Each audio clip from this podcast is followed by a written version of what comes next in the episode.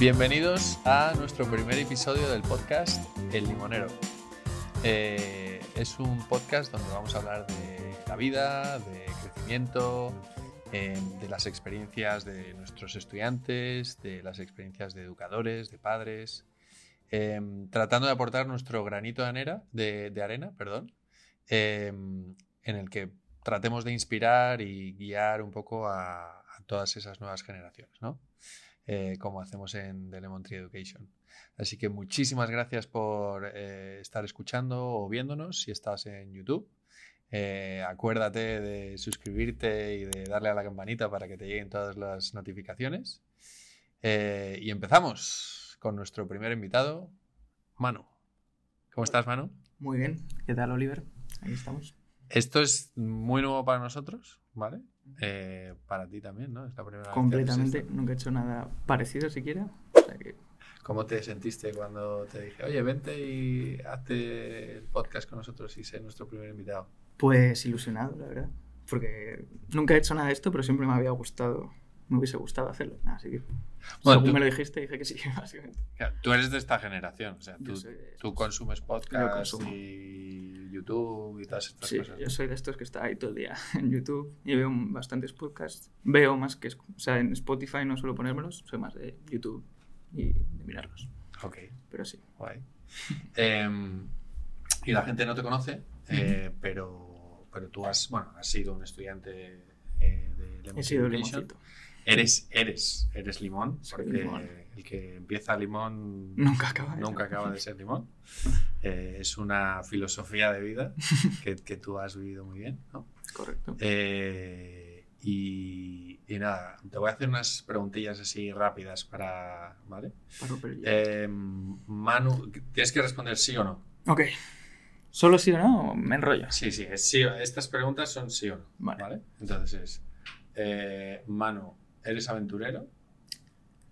sí, me gusta pensar que sí. Eh, ¿Eres un tío que se raya fácilmente? Al revés, cero. No. Intento que no, vamos.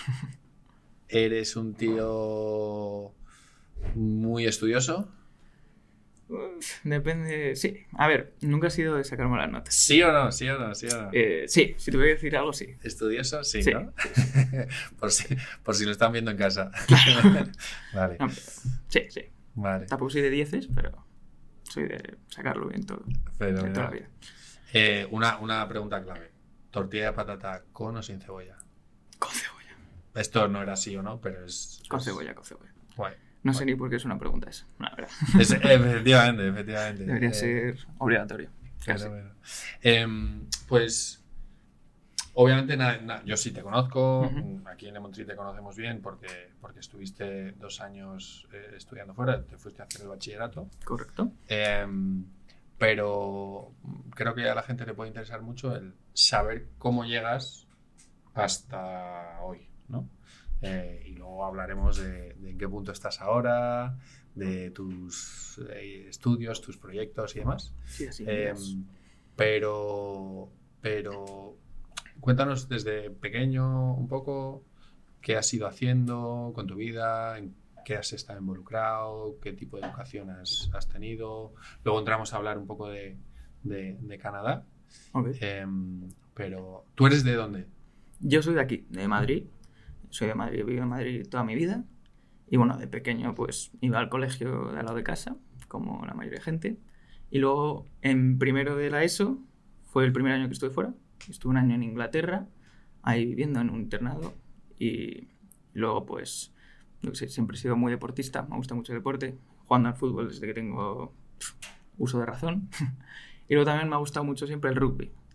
Y luego ya más adelante seguí en ese colegio, o sea, una vez volví de Inglaterra, volví al mismo colegio, y luego me fui a Canadá. Todo bachillerato hice en Canadá, donde seguí con el rugby y el fútbol. Estuve ahí dos años en Vancouver, ciudad, la mejor ciudad del mundo. ¿Ah, sí? ¿No Madrid? No, no, Vancouver. Vancouver, gana. Tienes mar, tienes la estación de esquí a 20 minutos, o sea, lo mejor de los dos mundos. Y bueno, estuve ahí dos años, luego volví aquí y hasta ahora, que estoy en la universidad estudiando emprendimiento, que luego si quieres hablamos de ello. fenomenal, fenomenal. Lo guardamos para luego. háblanos de cómo fue me voy a un internado en el Reino Unido en primero la ESO, que, que mucha gente piensa que, que pues, puede ser un enano y tal. Sí. ¿De quién fue la idea?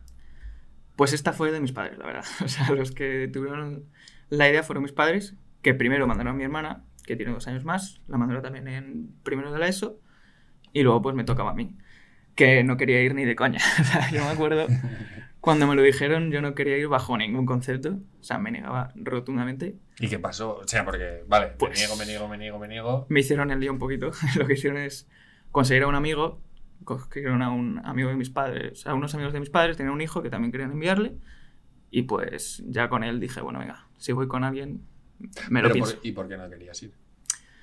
Pues por miedo, porque papitis, mamitis, esto de no quieres O sea- separarte ni un segundo, Mi- miedo a, estar solo, básicamente. a ahí. dónde me estoy metiendo. ¿no? Exacto, de dónde O sea- me están matan- mandando, voy a estar ahí perdido. Y cuando llegaste, ¿qué sentiste? O sea, te... ¿qué? Pues más miedo aún. Las primeras semanas, pues mucho miedo, mucho, les echaba mucho de menos y demás. Pero bueno, luego ya te vas acostumbrando y al final Pues estuviste el año entero. estuve un año entero, sí. Ujú. Y claro, al final fue duro, la verdad. O sea, fue complicado estar separado de tus padres tan pequeño. Pero luego, una vez ya te acostumbras, es una experiencia súper divertida. Porque estás, básicamente, un- bueno, lo de internado aquí en España suena fatal, pero al final es como vivir en el colegio. O sea, vives ahí con todos tus amigos de clase, duermes con ellos en la misma casa, entonces estás todo el día por ahí. Estás con tus colegas. Estás con tus O sea, colegas todo el día, e- básicamente. e- Efectivamente, aquí en España lo Exacto. del internado suena, Sí, suena fatal. fatal. La gente lo tiene como Claro. con... Pero ahí en Inglaterra es de lo más normal. O sea, hay internados por todas partes. Mm. Y es lo más común mandar a tus hijos a uno. ¿Y qué es lo, lo- lo mejor que recuerdas de, de- de esa Buah, época? pues con diferencia las actividades de los fines de semana. Me acuerdo, cada fin de semana hacíamos una actividad. Nos íbamos a los karts un día, día siguiente íbamos a tirolinas, otro día, una vez me acuerdo que era un, como un túnel de viento estos, te metías. Bueno, todos los fines había algo más sorprendente que O lo sea, anterior. o sea, que no es una cárcel. No, no, no, ni mucho menos, ni mucho menos. Era, bastante, era muy divertido. Y, y si tienes que comparar a esa edad eh, el día a día en un internado frente al día a día en España, en un colegio normal y en tu casa con tu familia, Pues a ver, sobre todo que no tienes padres, entonces los que te dicen que puedes y no puedes hacer no son tus padres, sino es un profesor que te dice, pues, puedes salir del... porque te dejan ciertos días para salir de internado, pues hoy puedes salir, hoy no. O sea que el que, tienes, el que tiene la palabra al final es una persona que no conoces, a diferencia de lo normal. Pero aparte de eso, pues es bastante parecido, yo diría. O sea, tampoco es tan distinto. guay, guay.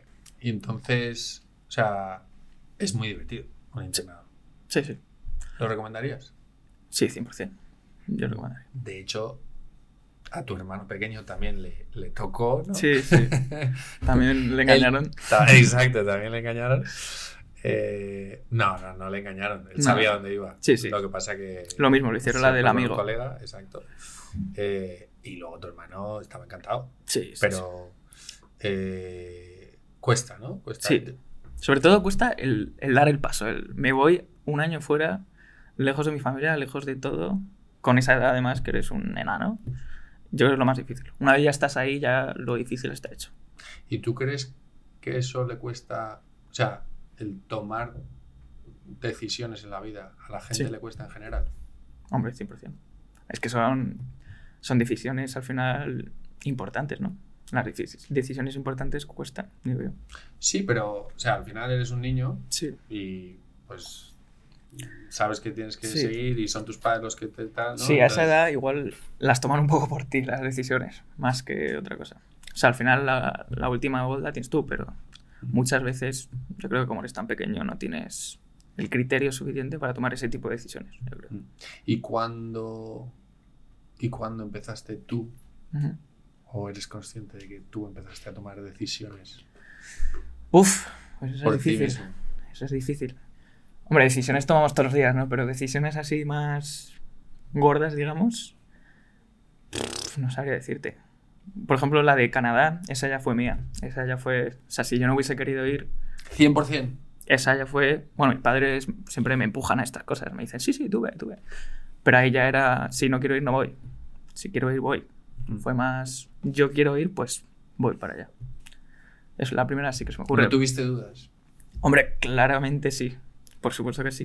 Porque era otra vez lo mismo. Esta vez no era más un año, eran dos. Dos años fuera de... Y no es en Inglaterra que está aquí al lado que te pillas un vuelo y en dos horas estás aquí. Es en la otra parte del mundo que son dos vuelos, estás todo el día en el avión, que vienes una vez como mucho al año. Entonces eso ya eran palabras mayores.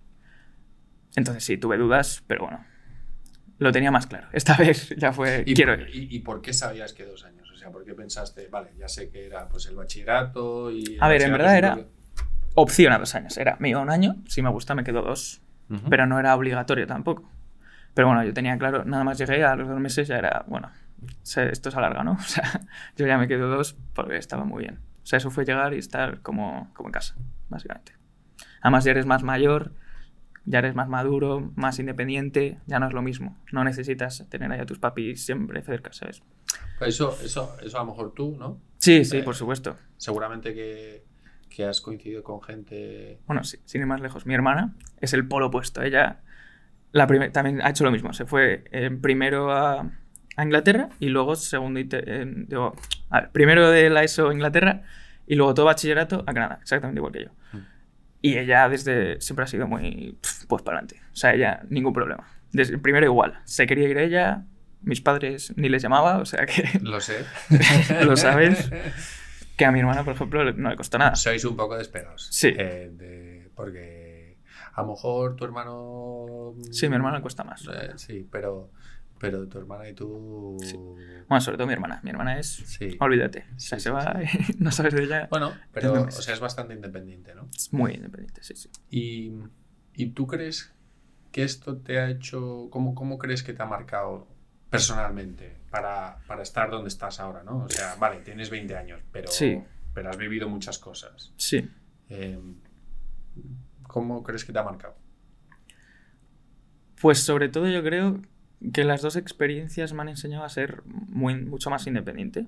Aunque ya era ciertamente independiente, esto ya es... O sea, al final estás solo, entonces tienes que buscarte las castañas. Y dos años solo haciendo tú todo, ya no tienes ahí a tus padres que te ayudan en todo lo que haces, sino Mm. que si tienes un problema tienes que solucionar tú mismo. Entonces yo sobre todo diría eso. Me ayudó mucho a madurar, a, a aprender a ser independiente y a saber vivir yo solo, digamos. Mm. Yo es lo que diría sobre todo. Pregunta del millón. Pregúntame. Eh, vale, has aprendido a ser independiente, a vivir tú solo, entre comillas, Sí. porque obviamente... Claro, pues, claro, tienes...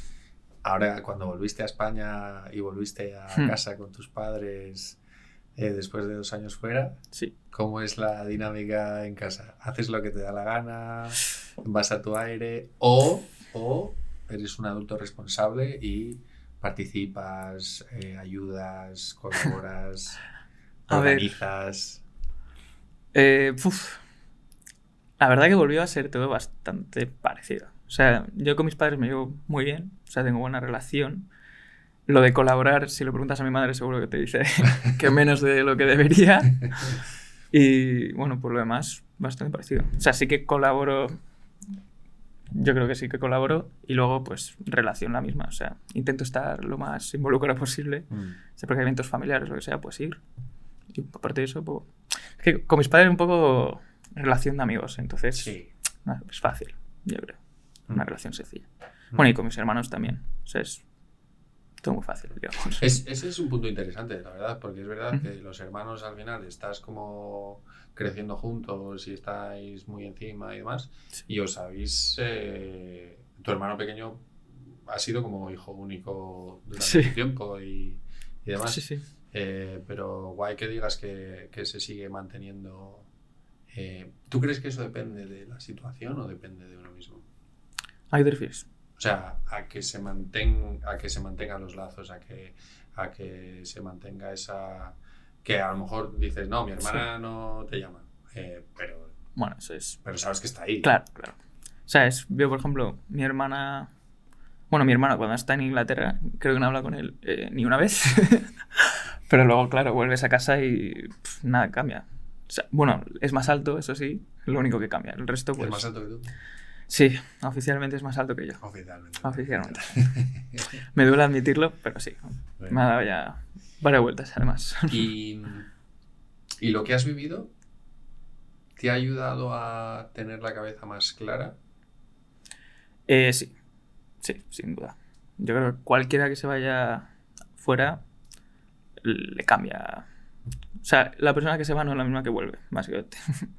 Porque es que es imposible. O sea, O sea, eso te cambia, pero. sí, O sea, y has dicho. Primero la ESO, cuando me fui a Inglaterra, fui obligado y Sí. la decisión de mis padres. sí, Lo llevaste bien y seguramente le agradezcas a tus padres la oportunidad que te dieron Inmensamente, porque sí, sí. allí viviste un montón de cosas, ¿no?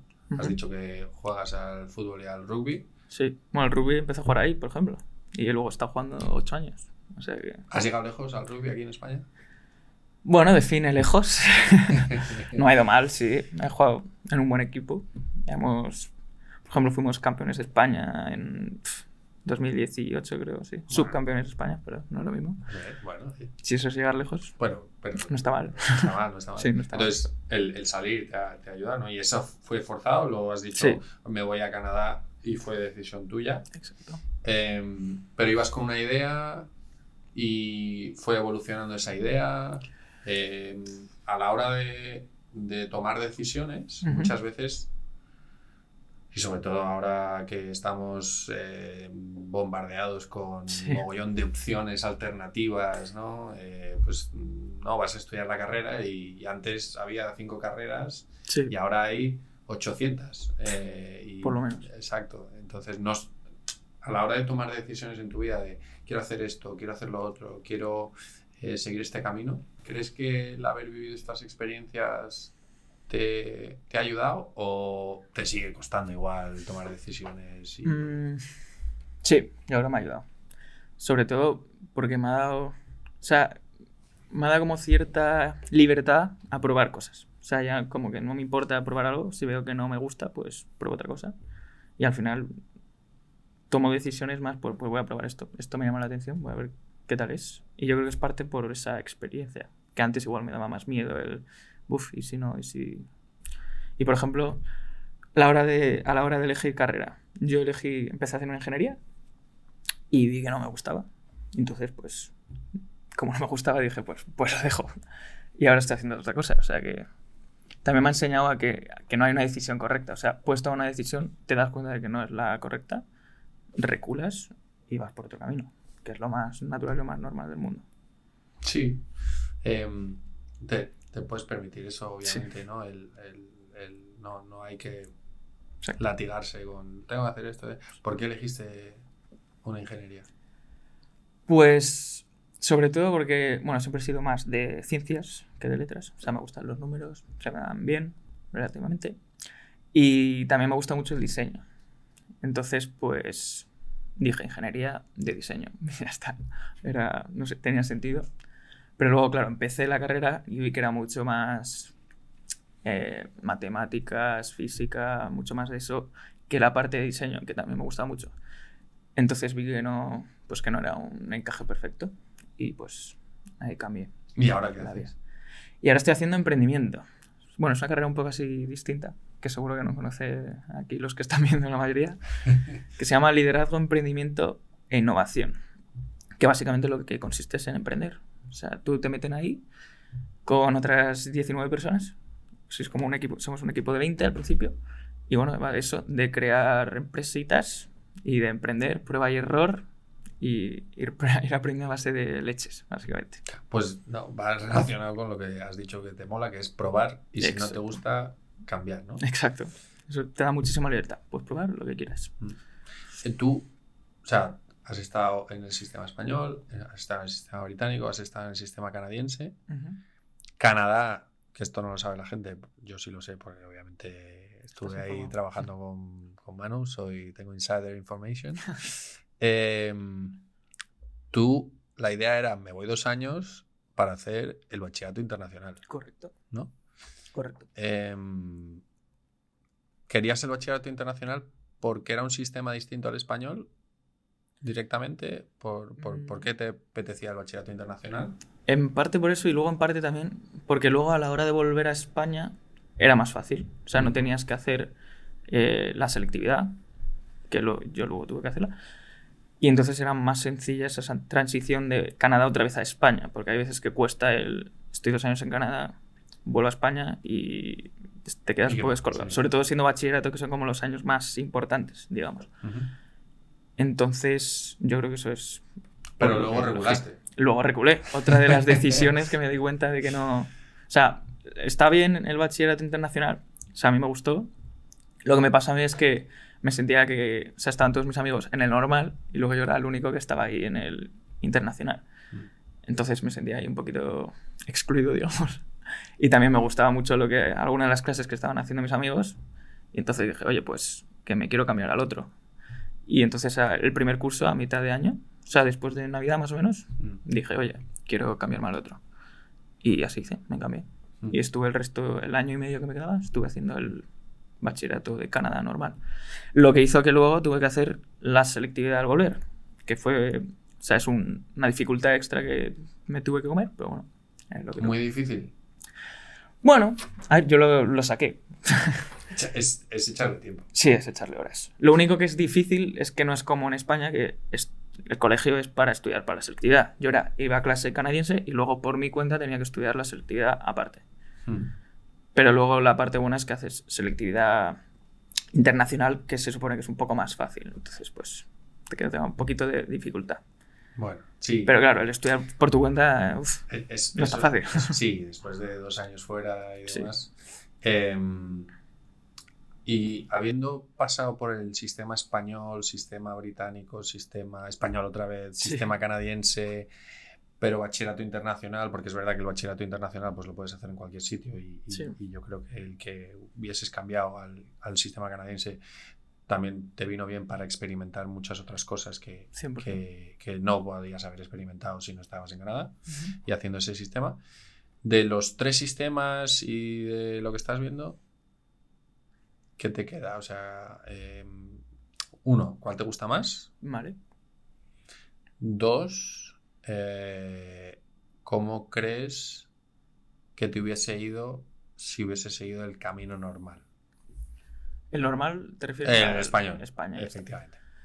Eh, pues a ver, el español me parece, para mí es el que menos me gusta, la verdad, porque es el que menos poder, de, o sea, el que menos puedes elegir. O sea, si te gusta, yo qué sé, el arte, pues tienes una asignatura, pero poco puedes elegir. O sea, es muy esto lo que toca y esto lo que hay. Luego el inglés me gusta más porque tiene ciertas cosas como deporte que le daban mucha importancia. A mí que me gusta mucho el deporte, pues me encantaba. Y luego tener un enfoque a ciertas clases que me parece, no es aquí como, como en España, que es memoria, memoriza, memoriza, escupe y olvida. Ahí era más, pues entiende las cosas, lo que estás haciendo. Y luego está el canadiense, que es para mí mi favorito, que ya es como mucha más libertad de elección, puedes elegir las clases casi que quieras. Tienes obviamente ciertas obligatorias que son matemáticas, inglés, que sería lengua castellana aquí, y dos o tres más, que son las que tienes que hacer, que tiene sentido. Pero luego te dejan elegir de todo. Puedes elegir eh, comida, por ejemplo, había una de cocina, luego había de deportes, había de, cine, había de debate, de, de todo. ¿Y, cómo, ¿Y cómo crees que eso te afecta a tu personalidad, a, a cómo ves la vida y a cómo, o sea, porque es verdad que aquí en España dices tú que no puedes elegir, sí. así supuestamente como así como encorsetado. Exacto. Em, y allí puedes elegir todo lo que quieras. Todo. O sea, ¿cómo crees que te ha afectado a ti y cómo crees que le, que le puede afectar a la gente? Pues yo creo que afecta a la gente en eso que acabamos de hablar. O sea, como tienes ese poder de elegir lo que quieras, al final aprendes a que en la vida puedes elegir hacer lo que tú quieres hacer, no lo que te dicen que hay que hacer. Que yo creo que es un problema que hay en España más a menudo. O sea, la gente como está tan acostumbrada a hacer lo que toca, llega a elegir carrera y elige pues lo que toca, lo que hace todo el mundo. más de lo mismo, el A de, turno o lo que sea. Que no tiene nada de malo. Pero bueno, yo creo que algo que he aprendido ahí es eso. Haz lo que quieres hacer, no lo que te toca hacer, digamos. Y, tú has estado en, en en, distintos países y demás. Entraste en ingeniería, mm, pero te diste cuenta que era... Otra cosa. Exacto, otra cosa. Eh, encontraste eh, em, Lane, ¿no? Exacto. que Lane es un, una- un programa eh, universitario de la Universidad de Mondragón, ¿verdad? Correcto. Eh, porque tiene campus en... Bueno, el campus se llama Team Labs y está ahí en Sol, ahí en el centro. Bueno, al lado de Sol, está en la Latina. Tiene, tiene Madrid. Tiene Madrid, Barcelona, País Vasco, creo que han abierto ahora en Málaga. O sea, tiene bastantes tiene- sitios. Sí, están además expandiendo cada vez hay más Sí. sitios. O sea, cada año. y, y que es un programa muy chulo. De hecho, de hecho me, me- me preguntaste si podía hacerte una Sí, sí, carta, una- un vídeo de recomendación, ¿no? Bueno, no, primero me, dij- me dijiste, ¿me puedes hacer una carta de recomendación? Sí. Y yo te dije, sí, y luego me dijiste, ¿y, puedes- ¿y puede ser un vídeo? que ahí Sí. me la metiste un poco pero yo encantado. Exacto. Y te pensabas que no iba a conocer esa universidad, ¿verdad? Sí, porque la conoce poca gente. Mm, O sea, es bastante nueva. Sí, es muy. Tiene 10 años, creo. Mm. 10, 11. Mm. Entonces es bastante nueva, sí. O sea, mucha gente no la conoce. Y sobre todo creo que tiene una mentalidad, un mindset bastante distinto, ¿no? Sí, muy, muy distinto. Por eso me gusta tanto, es muy a lo, a lo yo, diría. Te da mucha libertad también de esto, de puedes aprender un poco lo que quieras. O sea, por ejemplo, tenemos que leer un montón. Creo que son, ponte, ocho libros al año más o menos, o más. Más luego mil cosas que hay que hacer. Y esos libros te dicen, tú, ocho libros. Te dan una lista de 400 libros y eliges pues los que quieras. O sea, no te dicen, tienes que leer esto, esto y esto. ¿Tú cuáles has elegido? ¿El Quijote? ¿La Regenta? No, pues mira, por ejemplo, me acabo de terminar la, la biografía de Steve Jobs. Porque a mí es algo... Me gusta mucho leer biografías de este tipo de gente. También me he leído el de Phil Knight, el creador de Nike, por ejemplo. Me gusta mucho leer ese tipo de libros porque, hombre, es gente que ha hecho de todo también, que tiene una vida súper interesante. Entonces, pues como a mí me interesa, pues cojo y me lo leo. Sin preguntar a nadie. Otra de las cosas que me encanta de Uni. ¿A quién, si pudieses conocer a un tío en, en el mundo, ¿no? Te digo, oye, mañana te, te monto una cena con. ¿Quién es la persona que dirías? Quiero conocer a este tío para aprender a hablar con él y, y preguntarle cosas. Em, pues mira, esta va a ser un poco cliché porque es la que diría muchísima gente. Pero por ejemplo, Elon Musk me parece un tío. Bueno, Claro, esa- es, un, es un figura, es un, Sí. o sea, es un tío especial, Sí, sí. eh, Elon Musk. Qué Sería guay. interesante. ¿Y qué, qué te gustaría preguntarle a él? Porque tiene tantas cosas. Joder, es que, claro, tiene 27 empresas y que cada una hace una cosa completamente distinta a, la otra, pues preguntas no me faltarían. Pues sobre todo, yo creo que le preguntaría que cómo lo hace, porque, es que- porque no sé si alguna vez has visto la agenda de este chico, pero vamos, debe dormir cuatro horas al día y currar todo lo demás. O sea, es Y- un robot, básicamente. ¿Y tú te ves, pues sí, tú te ves eh, a ese nivel? Sinceramente, no. Porque yo creo que muy, muy, muy poca gente puede estar a ese nivel. O sea, si están, hay tres o cuatro contados, o cinco en el mundo, vamos. Entonces, Pero estás emprendiendo. O sea, bueno, Sí, estás en- sí, sí. ¿cómo era el, el- el título de la carrera que era? O sea, es Lane, L de liderazgo, E de emprendimiento y las dos, la I y la dos- las dos Ns de innovación. Ah, ok. Entonces, tú quieres Emprender. liderar, emprender e innovar, ¿no? Exacto. Esa es la gracia. Esa es la idea. Eh, por cierto, la gente con la que estás, Sí. ¿Es como tú? O, o sea, me refiero, ¿ti- ¿tiene ese mismo background? Esas, o- Eh, o, o hay gente que dice, no, yo he ido a este colegio súper conservador, clásico y... Pues ese"? hay de todo. No hay dos personas iguales. Bueno, es más, cuando empezamos la... O sea, antes de empezar, el grado te hacen un, un test de personalidad para ver un poco el tipo de persona que eres. Y así emparejarte con gente que se- con la que vayas a trabajar bien, que sea distinta a ti. O sea, que lo hacen aposta para que haya un poco de todo. Y en mi equipo no, no hay dos perfiles que digas son muy parecidos. O sea, no lo hay. Cada uno viene de un sitio, hace una cosa, ha hecho cosas distintas en su vida. Gente que está fuera, gente que no. Gente que ha ido a colegios mucho más, yo que sé, privados, gente público. O sea, completamente distintos los perfiles. Mm. ¿Hay algo que os defina que tengáis que- en común? Bueno, pues que nos gusta, nos gusta emprender, se supone. Pero sí, nos gusta emprender a todos. Yo creo que es el punto ahí. Y aquí, aquí hay dos cosas, ¿no? Es, vale, me gusta emprender, me gusta hacer Sí. algo, pero ¿crees que es importante emprender? Eh, sí, yo creo que sí. Y yo creo que, aunque no crees tu propia empresa o lo que sea, todo el mundo que salga un poquito ahí de trabajo de 8 a 8 y ya está, emprende al final. Porque al final, o sea, aprender es, me busco mis propias castañas y me busco yo la vida. Eso es emprender. no Tener iniciativa, ¿no? Sí, es, en vez de que me manden cosas, las cojo yo y las hago. Más o menos eso es emprender. Luego, claro, ganarte la vida de ello estaría... Eso ya es un paso más allá, pero...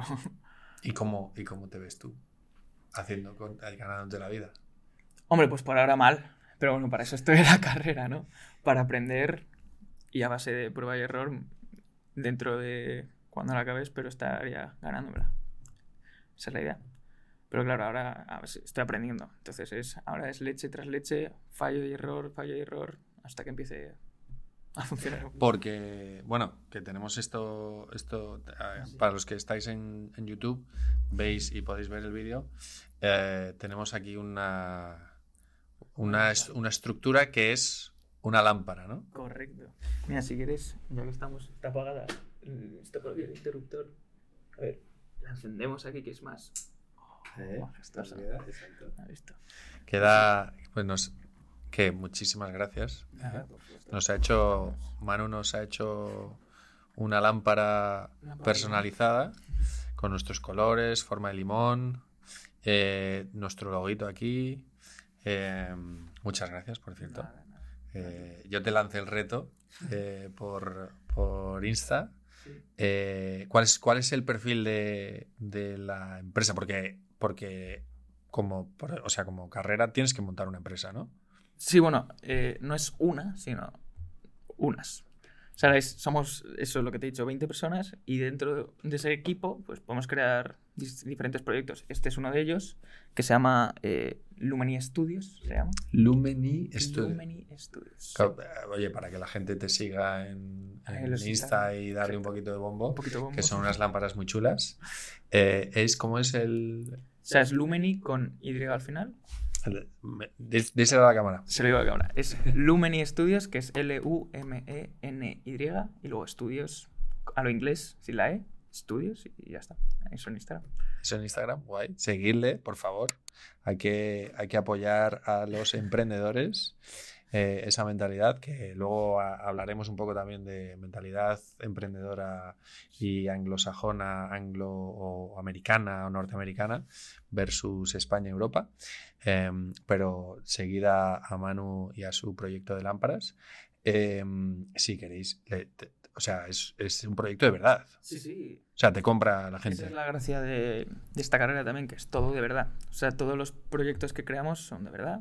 Hacemos dinero de verdad, perdemos dinero de verdad. O sea, que es todo de verdad. Pagamos impuestos como una empresa normal, tenemos nuestros estatutos, estamos constituidos como empresa, o sea, somos una O empresa. sea, ahora que hay todo este revuelo de impuestos, la declaración de la renta que, que siempre toca por estas fechas y demás, o sea, estudiantes pagando impuestos, Correctísimo. titular, ¿no? Sí, sí. Y además que es- no te lo hace nadie, o sea, lo tienes que hacer tú sin tener idea. O sea, que te tienes que buscar las castañas, preguntar ahí a toda la gente que tenemos de apoyo, pero al final nos toca hacerlo. He oído, he oído que si no ganas dinero, no te dan el título. O Sí. es- Eso es un bulo. No, no, eso es 100% real. Sí, sí.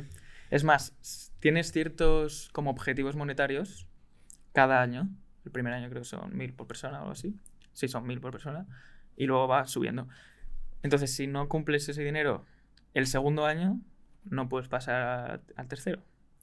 O sea, que esto es importante. Chicos, hay que apoyar a Manu. Tenemos que aprobarle. Exacto.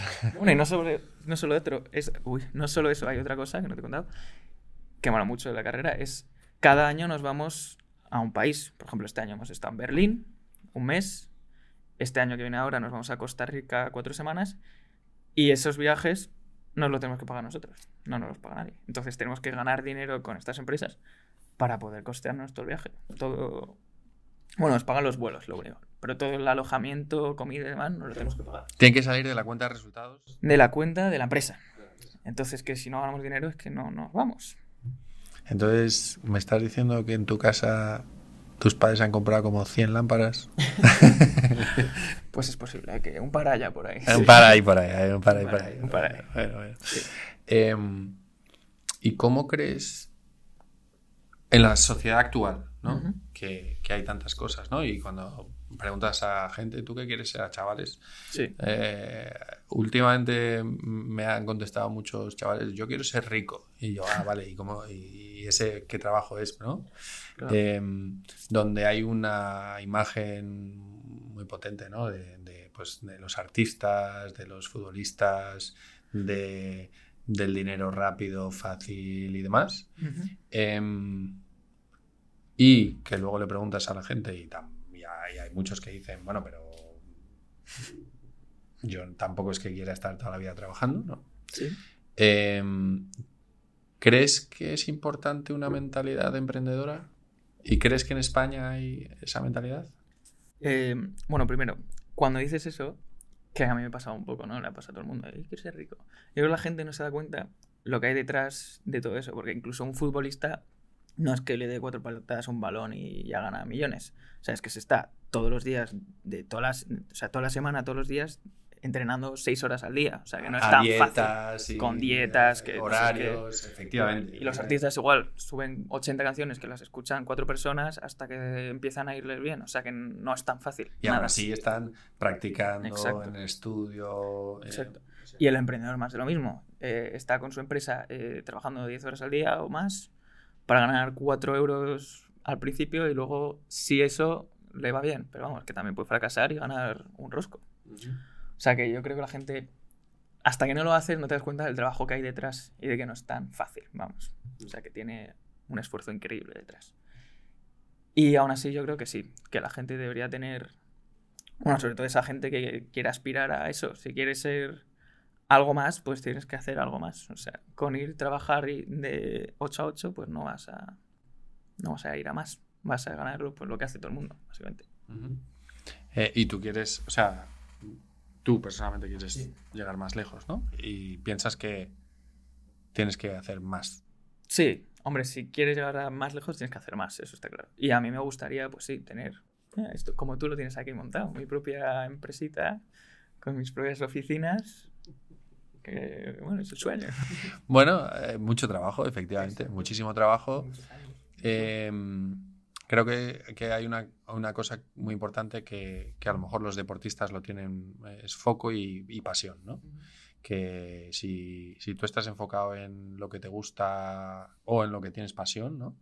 Eh, al final, poco a poco, poco a poco, poco a poco, ¿no? Llegas, llegas hasta ahí, ¿no? Eh, y una de las cosas que nos mueve a nosotros es, es esa pasión, ¿sabes? El, el- ostras, el haberte visto desde pequeñito hasta ahora, que ya tienes, ya eres mayor de edad, ya puedes votar. Eh, y, ver cómo vas desarrollándote y ver si podemos inspirar, que, que esto también es parte de, por qué eh, hacemos este podcast, ¿no? Para, para tratar de, poner ese granito de arena y ayudar a la gente a conocer cosas, ¿no? Eh, que seguramente cuando empezamos a hablar cuando eras más pequeño, pues mm, agradeciste la ayuda de nuestra, ¿no? De, de estar ahí, de, oye, pues por aquí, por allá, eh, el apoyo, eh, que no estás solo, ¿no? Eh, que eso también dentro del mundo del emprendimiento están los mentores, eh, donde pues es gente que a lo mejor le ha ido un poquito mejor y no, yo, yo, yo te he dado consejos, te, te empecé a, cuando, cuando me mandaste lo de las lámparas, empecé a de- darte consejos de, oye, piensa en esto, piensa en lo otro eh, y, y demás. Si no nos ayudamos eh, en- socialmente, ¿no? Y la gente piensa que ayudar solamente es al necesitado que está, que, que no tiene eh, más, no que ha tocado súper fondo, pero, pero creo que entre todos, eh, a todas horas, podemos ayudarnos. Eh, y comparado con Norteamérica, porque tú has estado en Canadá y sobre todo me salgo de la parte del Reino Unido porque pues eras más pequeño y a lo mejor no eras Sí. tan consciente, pero haciendo el bachillerato y entrando a, a estudiar la carrera y teniendo amigos de todo el mundo, creo que eso también te ha abierto la mente un poco, ¿no? Sí. Em, comparativamente, ¿por qué piensas que hay una, la sociedad norteamericana a lo mejor está subiendo? Eh, o es mucho más emprendedora, o mucho más lanzada, o tiene menos miedo eh, que una mentalidad como aquí, ¿no? Que, que, a lo mejor vamos más a lo seguro, ¿no? Eh, bueno, pues yo creo que está clarísimo. O sea, es un poco lo que te he dicho antes. Yo creo que es por la, por la educación. Ellos llevan entrenando desde que tienen cuatro años a probar, fallar, probar, fallar, a hacer esto, no me gusta, hago esto. Entonces llegan a mi edad, por ejemplo, y llevan toda su vida haciéndolo. En cambio, un español, todo lo contrario. Lleva toda la vida diciéndole, haz esto, haz esto, y él hace lo que le toca, pues llega con 20 años y hace lo que le toca. Entonces, yo creo que está mucho en, la educación. Sea, viene desde pequeñitos. Yo siempre digo que no hay, no hay un sistema perfecto, o sea, ni uno ni otro. Eh, y el, el, sistema perfecto es un poquito de cada cosa, obviamente. Em, pero bueno, me, me, apetece comentar contigo dos noticias que, que, hemos encontrado eh, y que tú me digas tu opinión y sobre todo si, eh, si crees que, que, es verdad o no, ¿vale? Hay una noticia em, que se lee en el país eh, que pone estudiar en el extranjero, una inversión que mejora la empleabilidad y las competencias interpersonales. Aprender un idioma en otro país potencia las habilidades lingüísticas, sube las expectativas laborales y ayuda a desarrollar la autonomía y las habilidades blandas, ¿no? los soft skills que les pueden llamar mucha gente. Em, ¿Tú qué opinas de esto? Que, además lo has vivido y lo estás viviendo ahora también. 100%. Pues que, pues que sí, que sí, es verdad. O sea, que irse fuera, pues, te da una visión del mundo completamente distinta. Y entonces... ¿A ti cómo te la, a ti cómo te la ha cambiado? O sea, dímelo materialmente, ¿no? De, pues así, yo, yo sé que, que por haberme ido fuera, soy así ahora. Pues eso, ese cambio de mentalidad, de, bueno, lo que acabamos de decir, eh, hacer lo que lo que tú quieres más que... Bueno, y también el probar, probar cosas.